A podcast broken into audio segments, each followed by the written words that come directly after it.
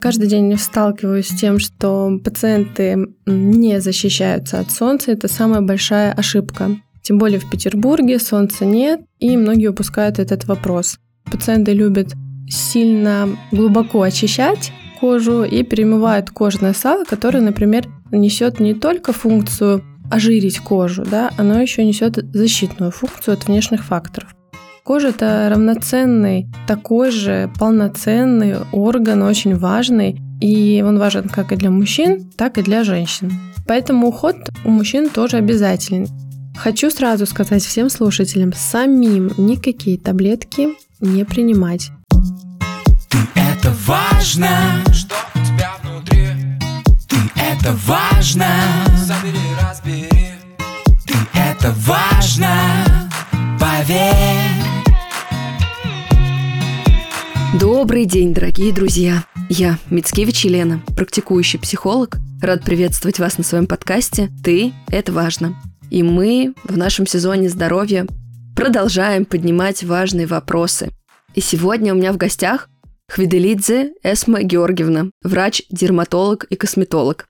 Затрагивая здоровье в целом, невозможно обойти самый большой наш орган чувств – нашу кожу. Именно поэтому сегодня хочется поговорить о коже с разных сторон, и с точки зрения ухода, и с точки зрения ее процессов, и с точки зрения того, что важно знать каждому человеку про свой большой орган чувств. Эсма Георгиевна, подскажите, пожалуйста, вот если начать с такого широкого, правда, вопроса, какие основные базовые вещи, неважно, у человека есть проблемы с кожей, да, или, например, на лице или нет, здорово бы знать, интегрировать и понимать. Здравствуйте, Елена, спасибо вам большое за приглашение. Я постараюсь быть максимально доступной и полезной для наших слушателей. Что касается вашего вопроса, я бы рекомендовала, безусловно, вводить хотя бы минимальный уход. Это очищение, увлажнение и защиту. Каждый день сталкиваюсь с тем, что пациенты не защищаются от солнца. Это самая большая ошибка. Тем более в Петербурге солнца нет, и многие упускают этот вопрос. То есть вот три продукта я бы рекомендовала в любом случае любому человеку любой возрастной категории. Если человек, я знаю, бывают это по разным обстоятельствам, да, там, не знаю, просто нету привычки, рутины ухаживать за собой, или я часто вижу, например, по клиентам, которые испытывают, не знаю, выгорание или страдают какими-то психологическими заболеваниями, той же депрессией, рутина начинает падать. Вот что происходит с кожей, если мы убираем этот уход, начинаем, ну, например, умываться просто водой? Многие скажут, ну, раньше же как-то жили. Если умываться просто водой, то, безусловно, это недостаточно, потому что на коже присутствует грязь, мертвые клетки кожи, жир, и они не смываются просто водой. Тут э, нужно более глубокое очищение. Оно может быть деликатным в виде крема или пенки, но оно должно быть. Мы, извиняюсь за такое сравнение, не моем жирную посуду просто водой. Да? Мы чувствуем, что там остались и частички пищи, и жир, и нужно домыть, грубо говоря. И умывание водой может привести и к высушиванию кожи, к неровному рельефу и воспалениям. А может ли быть уход и тоже умывание чрезмерным? Вот как найти эту золотую середину? Потому что я думаю, сейчас многие сталкиваются в трендах в социальных сетях, когда показывают 10 уходов, и ты путаешься в этих названиях, и это кажется чем-то сложным. Да, и люди даже некоторые, кто хотел бы научиться и выстроить какую-то профессиональную систему ухода, боится вступить, кажется, я сейчас в этом не разберусь. Очень такой актуальный вопрос. Большинство пациентов, особенно девушки, любят многоступенчатые уходы, различные баночки, бьюти-продукты, особенно с популяризацией да, нашей сферы, то это еще и зависимость. Побольше купить, побольше баночек красивых поставить. И это не имеет никакого отношения со здоровьем кожи и надобностью. Нужно смотреть по типу кожи. Да, иногда я советую двухступенчатый уход. Иногда это может быть моностредство, то есть многоступенчатый точно нет. Смотря что мы рассматриваем, да, если это очищение, как правило, достаточно одного-двух средств. Дальше у нас идет как минимум крем уходовый, увлажняющий или питательный. И дальше для более таких продвинутых пользователей можно вводить уже активные компоненты, да, кислоты, ретинол, пептиды и так далее. Но как база нет, вот многоступенчатый, скорее всего, это даже во вред. Потому что пациенты любят сильно глубоко очищать кожу и перемывают кожное сало, которое, например, несет не только функцию ожирить кожу, да, оно еще несет защитную функцию от внешних факторов. Поэтому важно соблюсти баланс между умылся и не пересушил. Вот это очень важно. А какие внутренние процессы в организме могут влиять в том числе на внешний облик кожи, да, на в том числе проявление там, жирности, да, или вот мы часто замечаем, что со стрессом кожа ведет себя каким-то другим образом. То есть можете вот со стороны внутренних процессов, как врач, объяснить, Здесь э, можно просто начать и не закончить, потому что, как вы правильно заметили, кожа это самый большой орган у человека, и он реагирует на стресс, на внешние факторы, на уход внешний, да, который пациент использует, на внутренние факторы, на наличие или обострение каких-либо заболеваний. Поэтому вот все может влиять на кожу. Гормональный сбой, наличие стресса, недосыпы, питание и так далее. То есть кожа достаточно сигнальный и чувствительный орган, и не стоит некие сигналы пропускать и не обращать на них внимания. Но здесь мы натыкаемся на такой важный психологический компонент, что мне очень понравилось, как вы сказали про сигналы.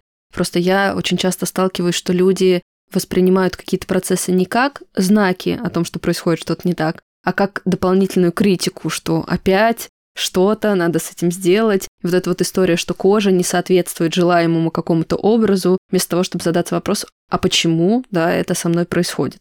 Совершенно верно, соглашусь. Мне стало намного спокойнее от истории того, что можно подобрать уход от А, ну, безусловно, типа твоей кожи. И вот здесь можем ли мы дать какие-то рекомендации людям, как понять? То есть наверняка люди, которые уже как-то глубоко задаются этими вопросами, осознают, да, комбинированная, сухая там, или жирная кожа. А если, например, человек живет и живет, умывается какими-то общими средствами, которые продаются, не знаю, в аптеке, в обычном продуктовом магазине, там, гипермаркете, и не сильно задается, а сейчас понимает, хочу, кажется, есть интерес. Как можно определить? Здесь лучше обратиться к специалисту, потому что самому достаточно сложно попасть в точку, мало того, подобрать продукт, который не навредит, так еще и продукт, который улучшит состояние кожи по ощущениям и визуально.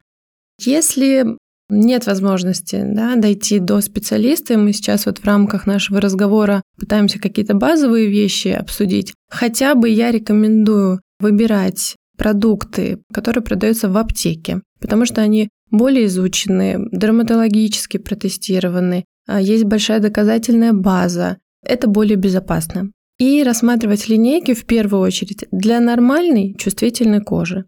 Как правило, эти линейки, они более нежные, не содержат каких-то агрессивных компонентов и не вызовут ожог, сильную аллергическую реакцию и будут, скорее всего, более комфортны в использовании. Другой вопрос, что хочет пациент и какая кожа. Да? Тут уже все очень индивидуально и самому сложно разобраться. Ну вот хотя бы в аптеке и хотя бы спокойные линейки очищения и крем уже можно пробовать самому без опаски.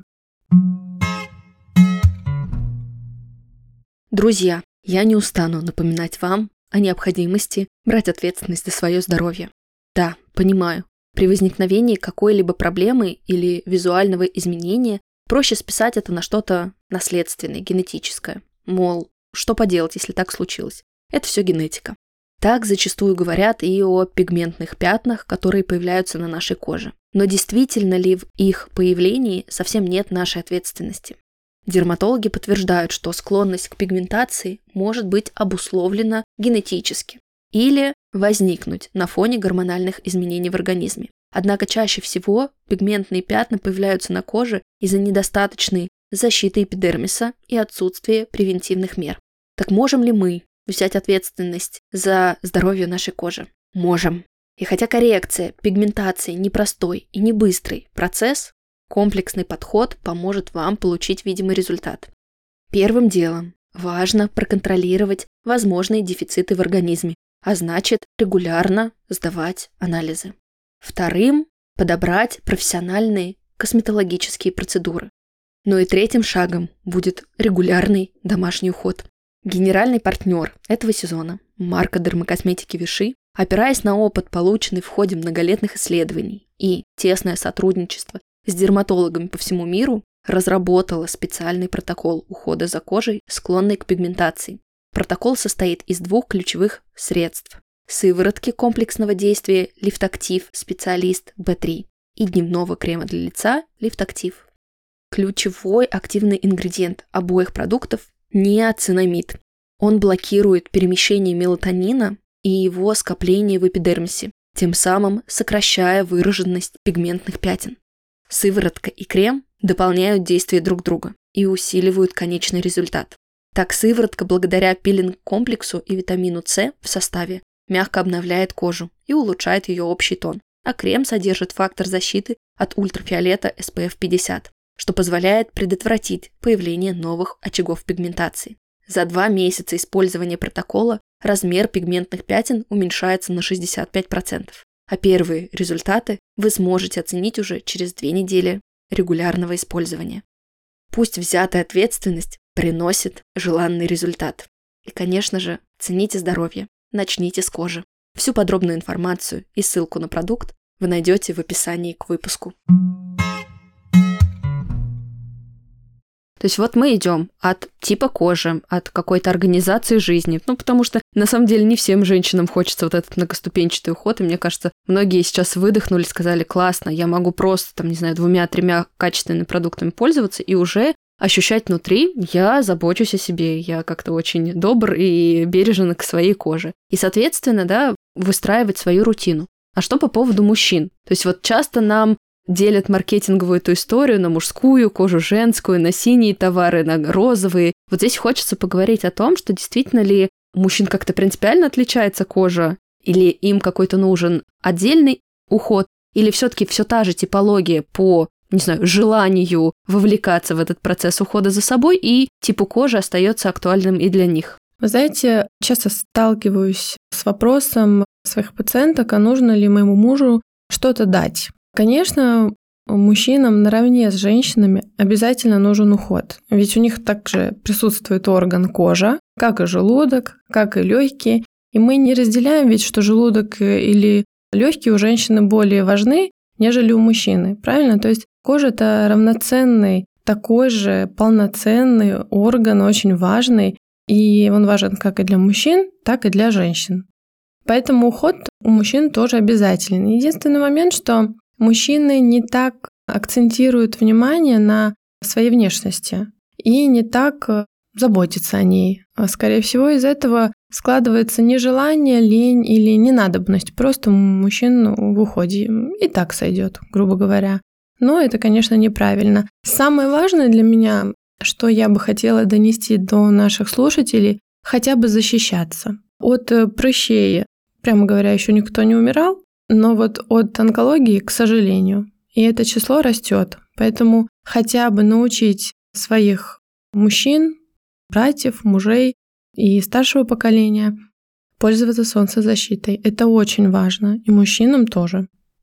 Вы сейчас заговорили про красоту, и знаете, я поймала себя на мысли, что а у меня вообще другой фокус восприятия. Ну, то есть красота – это где-то следствие здорового облика.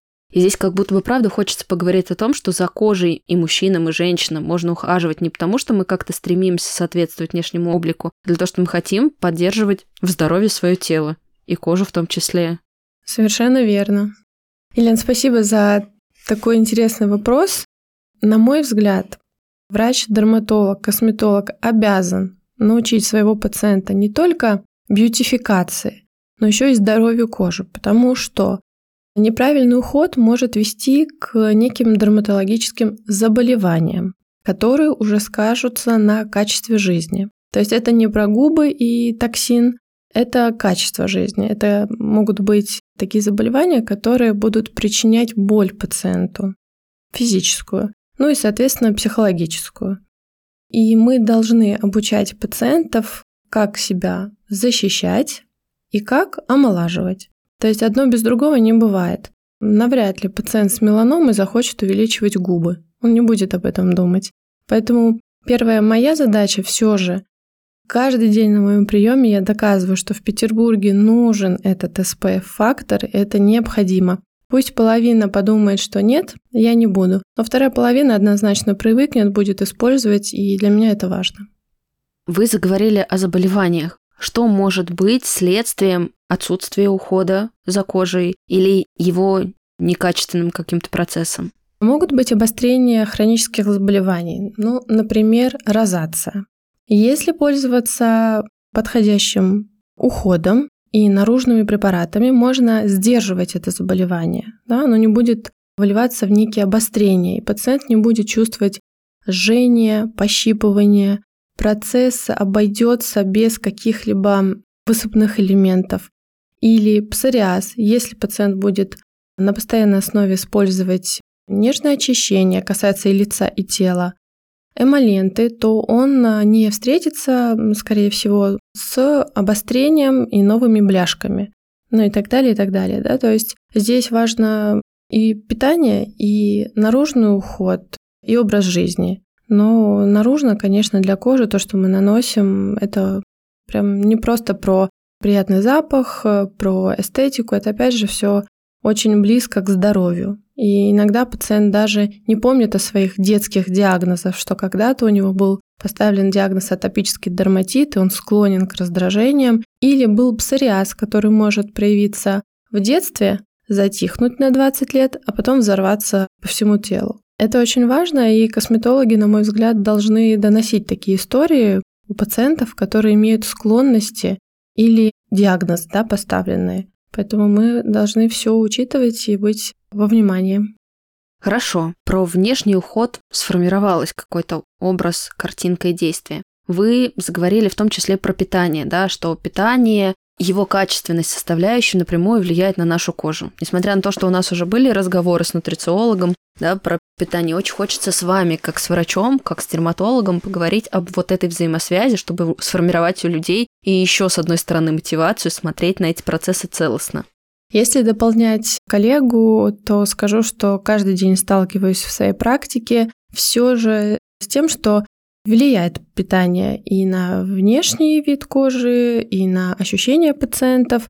Я бы рекомендовала обогатить свое питание овощами, фруктами, крестоцветными, снизить потребление продуктов с высоким гликемическим индексом, снизить потребление сахара, молочных продуктов. Если перейти к непосредственным заболеваниям, в том числе как акне, ну, в принципе, склонности кожи тем же прыщам, я так понимаю, что у акне тоже есть разные степени и формы, то как человек в том числе может понять, что у него проблемная кожа или кожа склонная к формированию каких-то высыпаний. И что в такой ситуации в первую очередь важно сделать, потому что сколько врачей, столько и мнений, и очень часто ты от разности советов теряешься и не понимаешь, что тебе чистку действительно нужно делать, не знаю, каждые две недели. Нужно тебе добавить кислоты, ретиноиды или нет наоборот, там, уменьшать читску. То есть врачи настолько часто разносторонние дают рекомендации, что сформировать какую-то единую стратегию понимания вот это ок достаточно сложно. Можем ли мы попытаться с вами разобраться в этом вопросе? Как понять пациенту, что кожа проблемная, ну, соответственно, у него будут некие жалобы. Исходя из тех жалоб, какие он озвучивает, нужно будет обращаться либо к дерматологу, или к гастроэнтерологу, или к нутрициологу, гинекологу и разным специалистам.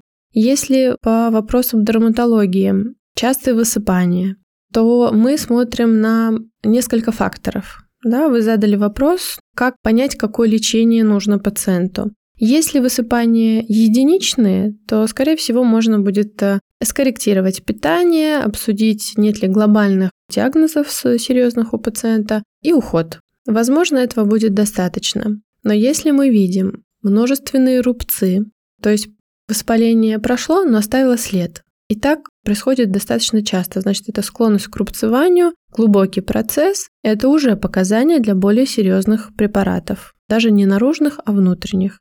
Если пациент говорит, вот 10 лет, 15 лет борюсь с акне, то лучше, что хуже. И вот всегда в такой гонке живу.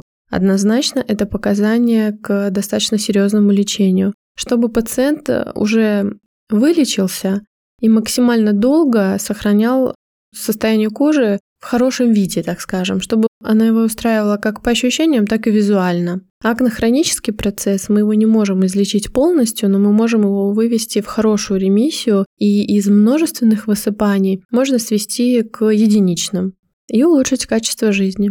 Поэтому очень важен характер высыпания, количество, длительность, генетику тоже, да, мы обсуждаем. Важно видеть пациента. Иногда стоит даже склонить его к более серьезному лечению и не ждать нового обострения, да, то есть Бывает такое, что пациенты приходят, ну сейчас вроде лучше, ну давайте мы не будем ждать, пока снова обострение будет, ухудшение настроения. Давайте сейчас с этим работать, чтобы избежать каких-либо дальнейших э, расстройств.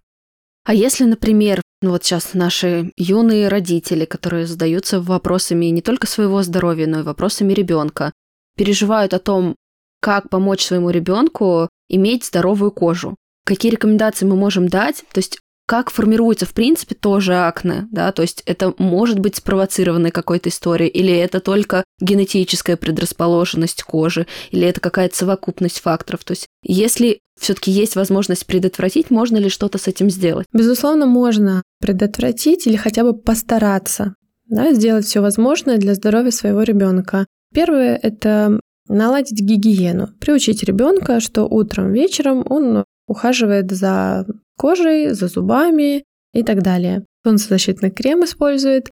И все же я бы обратила внимание на питание, потому что с детства нужно избавляться от вредных пищевых привычек. Тогда в зрелом возрасте не придется себя ломать. Это очень важно. Я бы выделила это даже на первое место. Все же питание и количество приемов пищи. Какие еще могут быть факторы, провоцирующие акне у ребенка? Ведь действительно младенцы не рождаются с подобными проблемами, то есть это история либо где-то проявляющаяся, либо где-то появляющаяся. Вот как это вообще происходит? Акне новорожденных это стандартная ситуация, она не требует никакого лечения, это гормонально меняющийся фон, и здесь это физиологично.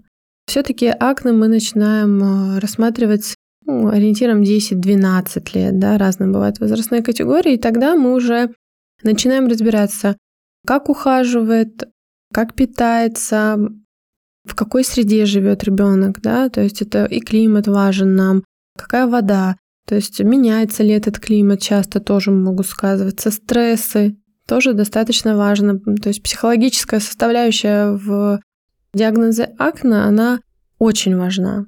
Поэтому не всегда это внешние и внутренние факторы, это вот может быть и психологическое воздействие родителей. Как тогда оптимальным образом помочь поддержать ребенка, который сталкивается с этой проблемой, ну или вообще взрослого человека, который, возможно, устал. То есть здесь вы, как врач, какие рекомендации и, возможно, моральные, потому что многие люди приходят и разговаривают во время процедур, да, даете для того, чтобы как-то стабилизировать, потому что кожа это все-таки, ну и лицо наше, это такая и социальная часть, через которую мы взаимодействуем, коммуницируем еще до того, как у нас выстраиваются какие-то отношения, это то, через что мы в том числе презентуемся в этом мире. Бывает сталкиваться с этим морально непросто. Если говорить о родителях, самое лучшее, что может сделать родитель, это привести ребенка к дерматологу и не заниматься самолечением.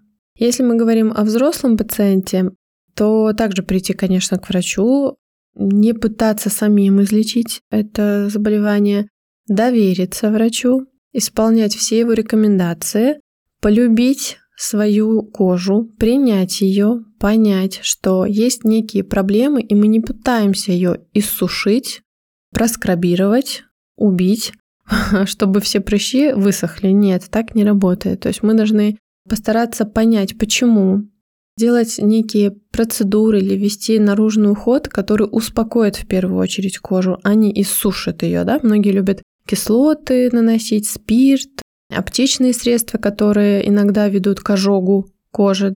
Как следствие может остаться пигментация и даже рубец. Поэтому все достаточно должно быть нежно, аккуратно и профессионально.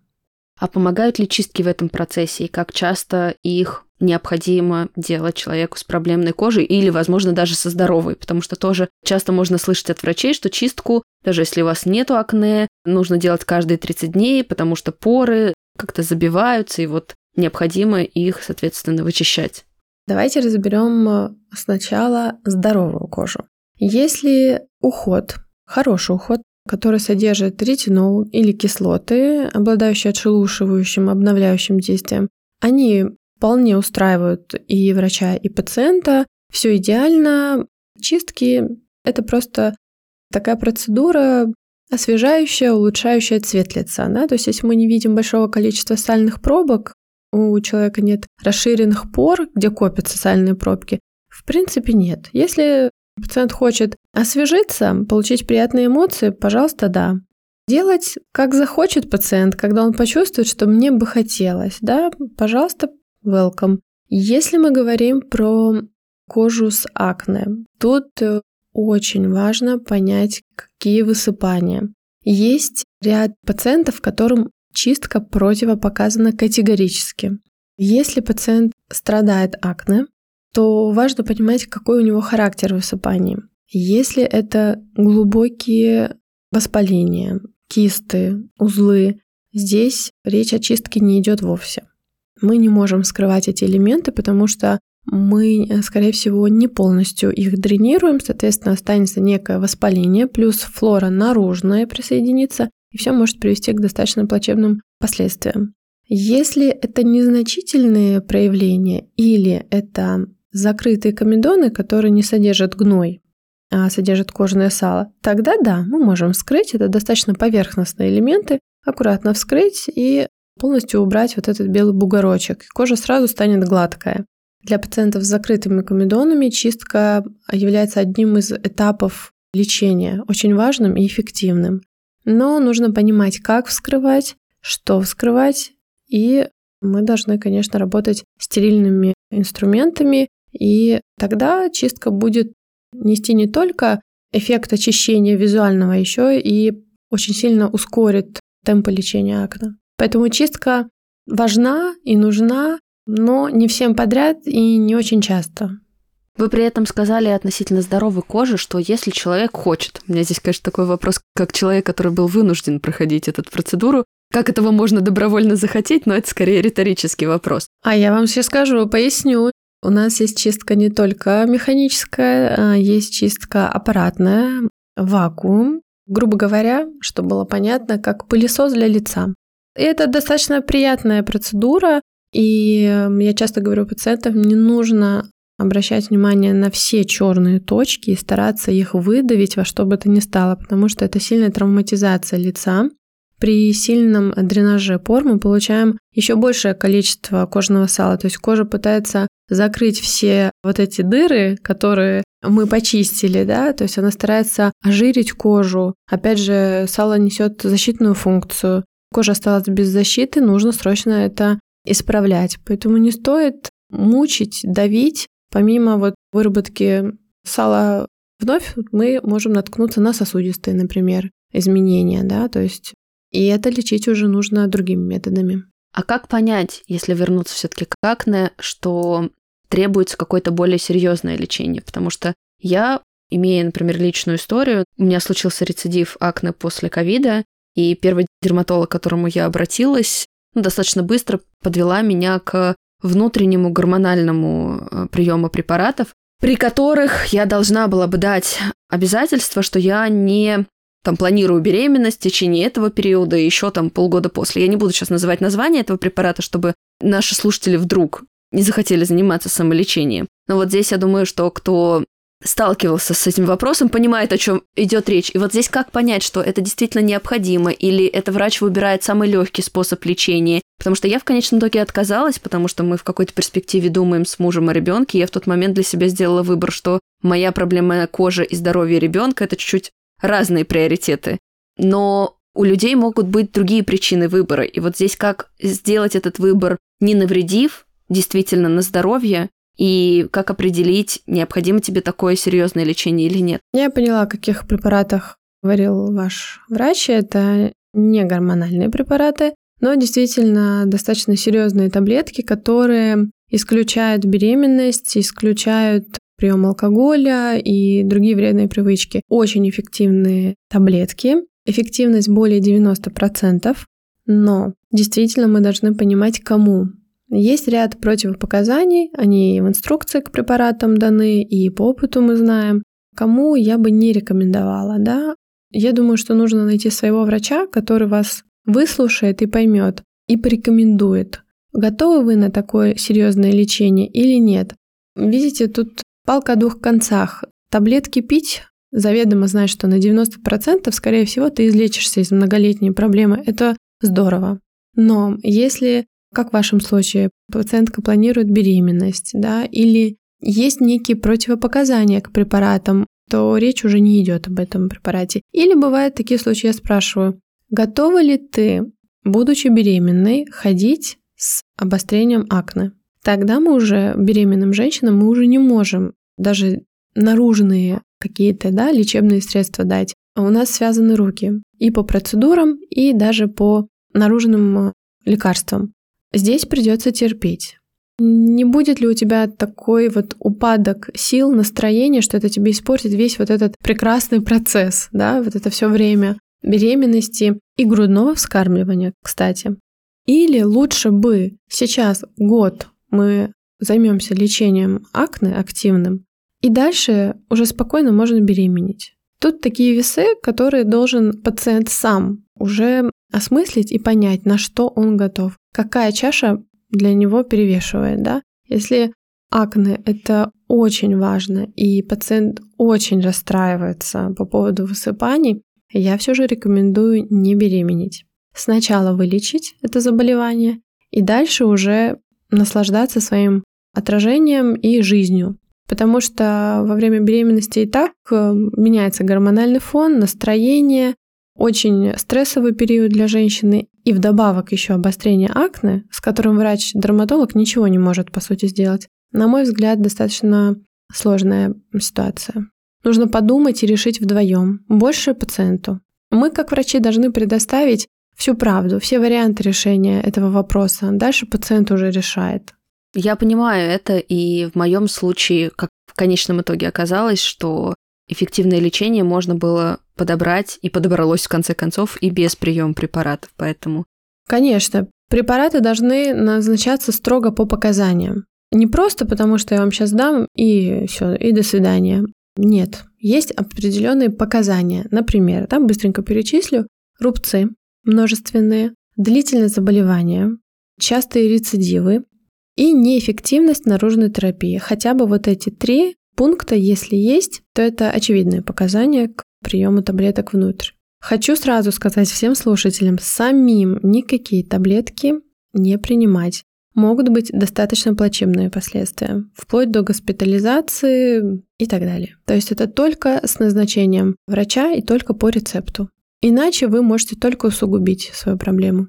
Вот здесь при этом очень хочется как раз-таки с разных сторон напомнить про ответственность. Про ответственность и за лечение, и за выбор, и в том числе за какую-то самодеятельность, которая, как вы говорите, может закончиться разным образом. Безусловно. Как в этом процессе понять, что дерматологу можно доверять, что перед тобой грамотный, надежный специалист. Вот вы, как врач, можете ли назвать какие-то пункты, на которые здорово опираться? То есть что должно вызывать ощущение какого-то недоверия и подозрения, знаете, такой red flags, а что наоборот, подкреплять, да, к этому специалисту можно прислушиваться. Я рекомендую обращаться в клинике, не в офисы и не на дому.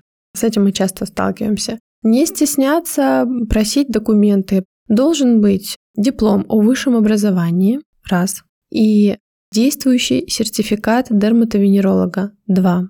Если вы пришли к косметологу, должен быть действующий сертификат и косметолога. Хотя бы образование, да, действующие дипломы уже дают некое спокойствие. Дальше я бы рекомендовала на интуитивном каком-то уровне оценить человека, подходит, не подходит, почувствовать, принял ли он вашу проблему действительно близко к сердцу, или он спустя рукава половину ваших жалоб и не услышал, и в конце порекомендовал вам ботокс. Да? То есть ну и методом проб и ошибок, к сожалению. Тут пока не попробуешь, не поймешь. Человек может не подойти вам по манере общения, но его лечение может достаточно быстро да, показать свои плоды. Тогда я думаю, что подходит.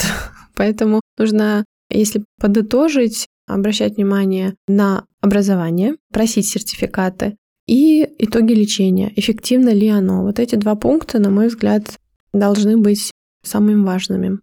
А вы как врач, как ощущаете, как, в принципе, вот маркетинговая составляющая, потому что вы сейчас так про ботокс в том числе оговорились, да, или про какие-то клишированные инструменты, Вот как тенденции, стереотипы, маркетинг в том числе влияет на вашу индустрию и какую боль и проблемы вы как врач в том числе наблюдаете от этого? А такой актуальный вопрос. Конечно, каждый день сталкиваюсь с тем, что рекомендуешь, вот вы удивитесь, рекомендуешь препарат аптечный за достаточно низкую стоимость, но пациенту не нравится, в каком тюбике представлен продукт. Блогеры, соцсети, реклама диктуют более дорогие средства в красивых баночках, более модные, разрекламированные. Я хотела попробовать. Часто сталкиваюсь, что суммы, которые тратят пациенты, это даже не сотни тысяч рублей, которые они просто сами решили попробовать из-за рекламы и ослушались врача. Получили обострение, пришли к врачу и начали использовать либо таблетки внутрь, потому что довели себя до такого состояния, либо пришли к тому же вот дешевому аптечному средству, и в итоге это помогло. Практически каждую смену свою рабочую сталкиваюсь с тем, что ругаю пациентов, не покупайте ничего самовольно. Спросите, и мы обсудим, можно ли попробовать. Да, я все понимаю, шопинг дело такое приятное, хочется попробовать. Хорошо, но обсудите с врачом, поговорите, можно ли. Если можно, пожалуйста.